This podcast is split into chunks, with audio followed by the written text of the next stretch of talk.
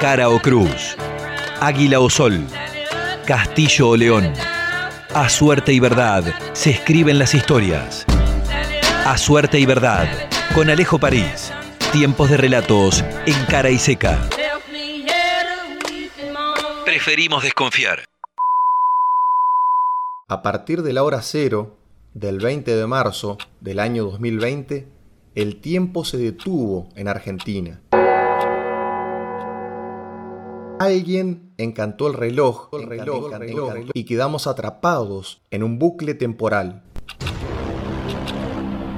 Estos relatos emergen de aquellos días en los que supimos derrotar a Cronos. Soy Alejo París y estas son las crónicas del reloj encantado.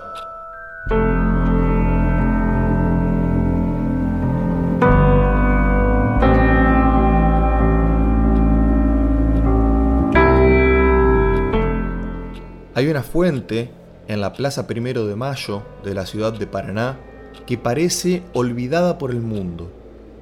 La gente va y viene por la peatonal que pasa por al lado de la plaza y por las arterias que cruzan por el monumento a San Martín y por el mástil.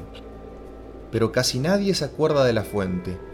Queda en un limbo, fuera del ritmo frenético de la sociedad. Yo cruzo por ahí todos los días bien temprano.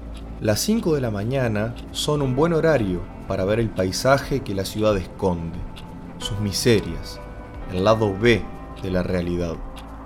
Así conocí a los olvidados.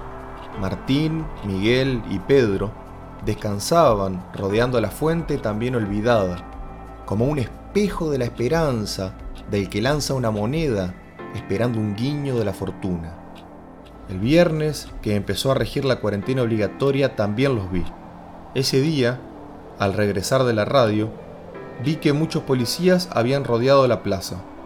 Era un gran despliegue. Uno de ellos paró a tres pibes que no supieron justificar qué hacían en la calle.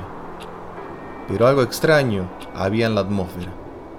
Al cruzar por la arteria que va desde el epicentro de la plaza hasta la esquina frente al correo, noté que Martín, Miguel y Pedro estaban fuera del contorno de la fuente. Se habían trasladado casi hasta frente al banco, más visibles que nunca, aunque paradójicamente Nadie parecía notarlo. Eran tan invisibles como la peste que nos tiene a todos guardados. Estaban violando la cuarentena en las narices de las fuerzas de seguridad. Se habían olvidado de los olvidados. Y ellos, que intentaban hacerse notar, eran más invisibles que nunca. El eslogan de esta guerra contra el enemigo invisible que es el virus, dice, quédate en casa.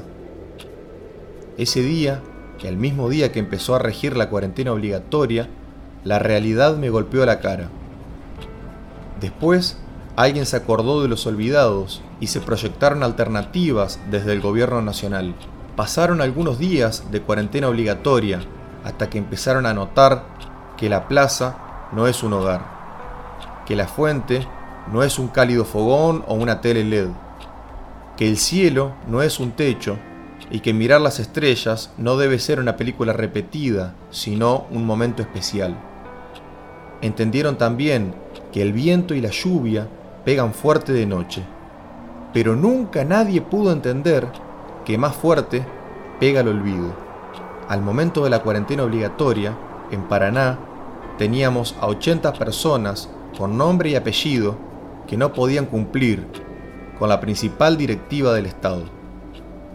Los olvidados usaron la cuarentena como remedio para la amnesia de la sociedad y así volvieron del olvido, al menos por un rato.